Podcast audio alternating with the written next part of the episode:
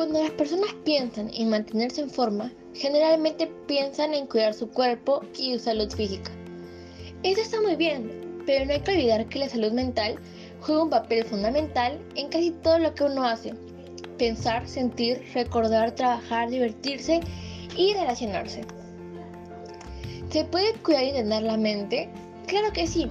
La mente puede mantenerse activa, puede entrenarse y puede desarrollarse para estar cada vez más lúcidos y conectados. Existen numerosas razones para mantener el cerebro activo a lo largo de la vida. Mantener el cerebro activo y conservar la creatividad sirve como una prevención para la disminución de rendimiento mental. Y los problemas de memoria pueden aquejar con el paso de los años. Mientras uses y trabajes con tu cerebro, más beneficios puedes obtener. Se sabe que lo que no se usa se atrofia. Esto pasa con el cuerpo, pero también con la mente. El entrenamiento intelectual es beneficioso y fundamental para mantener la mente ágil, y una mente ágil es indispensable a la hora de enfrentar tareas cotidianas a lo largo de la vida. ¿Y cómo podemos entrenar nuestra mente? Podemos entendernos con actividades para mantener nuestra mente activa, como leer, escribir, hacer crucigramas, inscribirse en otros cursos, aprender un idioma, aprender al menos 10 palabras por día y, y poder realizar algunos ejercicios de memoria. También podemos participar en actividades sociales, como hacerte voluntario en un grupo comunitario o causa de interés público e incorporarse en cualquier otro tipo de grupo social. También puedes permanecer activa físicamente, ya que es esencial para mantener un flujo de sangre a la cabeza. Algunas indicaciones que te puedo dar para mantener la mente activa es hacer ejercicio físico diario. Camina por lo menos 4 horas por semana. Haga una alimentación saludable, que incluye frutas frescas y vegetales. Reduce tu estrés, desarrolla tu curiosidad al máximo.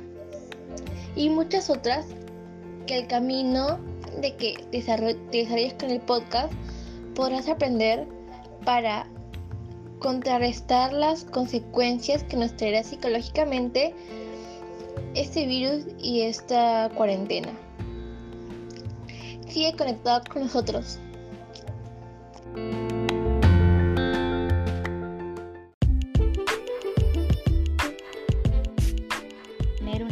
positiva y serena. La actitud positiva es aquello que marca la diferencia a la hora de disfrutar de las oportunidades que nos da la vida. Y es que hay personas que sin saberlo se centran siempre en lo malo, sin darse cuenta de que el tiempo que pasan lamentándose es algo con lo que se autosabatean. Una parte de la felicidad tiene que ver con las necesidades básicas, objetivas y materiales, mientras que otras están relacionadas con la mentalidad, la gestión de la atención y la frecuencia con la que se tienen pensamientos positivos. Es necesario que aprendamos el nuevo hábito de una actitud positiva en todo momento para que alcancemos las metas que nos proponemos. Una actitud positiva mejora nuestra autoestima y nuestros comportamientos para lograr el éxito en todo lo que nos propongamos. El pensamiento positivo busca los mejores resultados de las peores situaciones. Siempre es posible encontrar algo bueno en todo y esperar lo mejor aunque las cosas se vean mal a nuestro alrededor. Y lo grandioso es que cuando buscas cosas buenas siempre las encuentras, y eso es algo que vale la pena analizar. Tener una actitud positiva nos permite ver el mundo de una mejor manera, incluso pareciera que los problemas no son tan graves como pueden parecer. Algunos consejos que te ayudarán a mantener una actitud positiva. Aumenta tu amor propio. Rodéate de personas con actitud positiva. Céntrate en todo lo que puedas controlar. Distánciate de las opiniones negativas. Identifica las cosas buenas que tienes en tu vida. Orienta tus pensamientos a objetivos concretos.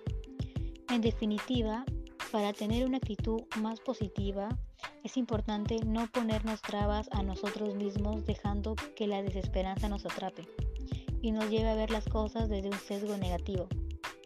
Para ello hay que trabajar en el día a día hacia objetivos claros y realistas y elegir entornos sociales que nos lleven a dar lo mejor de nosotros mismos. Ten en, cuenta, siempre que con una actitud positiva los problemas se vuelven retos, los obstáculos de enseñanzas y las penas partes de la vida.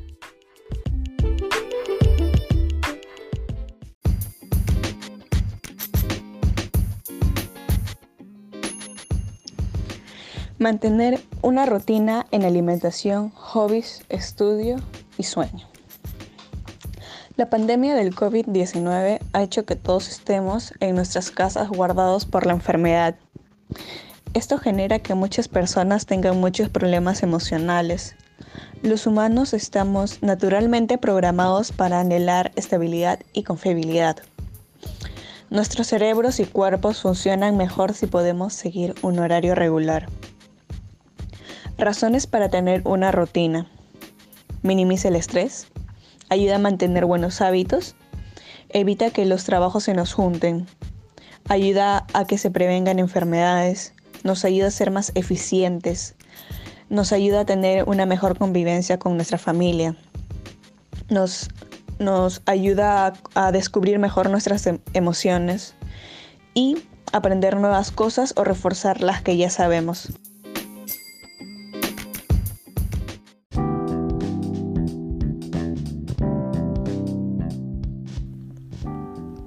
Organizar nuestro día a día. La idea es poder organizar nuestro tiempo para poder ser más productivos y no dejar todo último momento. Para ello, recomiendo la planificación.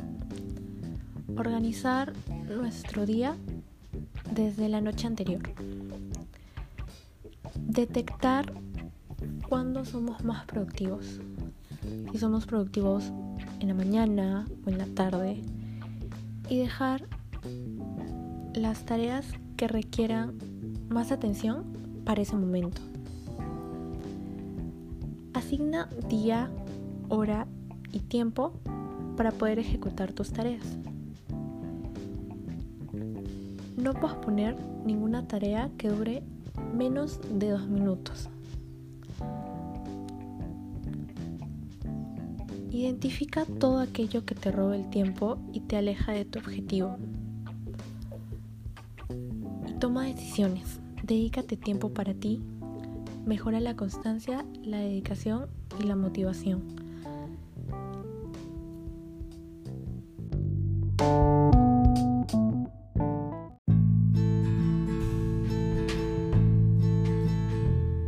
Practicar yoga y meditar suelen ir juntas, pero no necesariamente significa que están asociadas.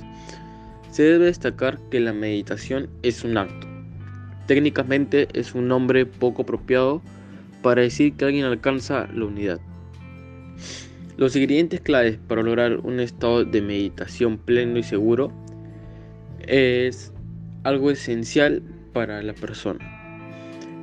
El yoga, a diferencia, es un cuerpo relajado, la mente en calma y la respiración, y el control del prana o fuerza vital adecuada.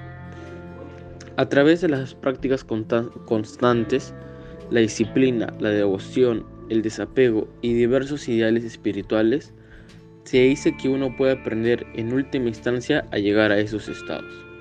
Cuando uno es capaz de fijar permanentemente este estado de conciencia que se conoce como Kaivalyam, entonces se ha alcanzado la libertad.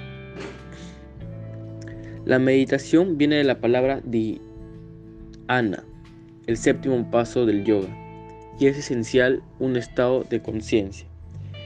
Esto es en principio un estado espiritual en el cual el yogi ha llegado con éxito a poner su atención adentro de sí mismo, encerrando los sentidos y desprendiéndose de las distracciones externas. A comparación del yoga es un arte, una esencia y una filosofía. Afecta todos los niveles de la vida humana, tanto físico como mental y espiritual. La meditación, en cambio, se basa en aparentemente no hacer nada. Todo lo que hay que hacer es observar un objeto de atención como la respiración.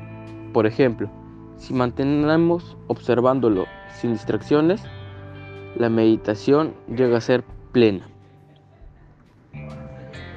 Algunos básicos básicos del yoga pueden ser Él llama los principios éticos y reglas para vivir en sociedad.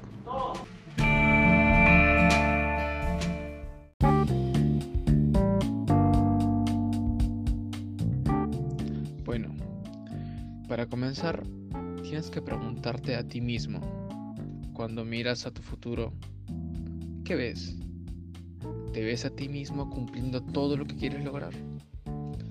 Lo último y más importante, ¿cómo te ves de acá en 10 años? Como inicio se debe crear una visión para reconocer lo que aspiras y notar todo tu potencial. Recuerda que vivir con un propósito en la vida te motivará a levantarte cada mañana y enfocar toda tu energía. Por no decir que también te hará reconocer que tus rutinas y hábitos son significativos. Te daré nueve consejos que tú mismo te los vas a cuestionar. 1. Visualiza el resultado final de lo que quieres alcanzar. 2. Encuéntrale el sentido a tu vida. 3.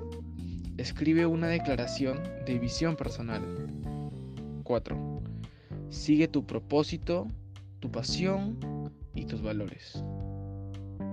5. Busca formas de darle la mano a los demás con tus propias cualidades. 6. Establece metas claras y significativas. 7. Plasma acciones específicas. 8. Ordena tus ideas en torno a tu propósito personal. 9. Haz que los cambios necesarios sucedan. Y recuerda que si tú no haces nada por ti, nadie más lo hará.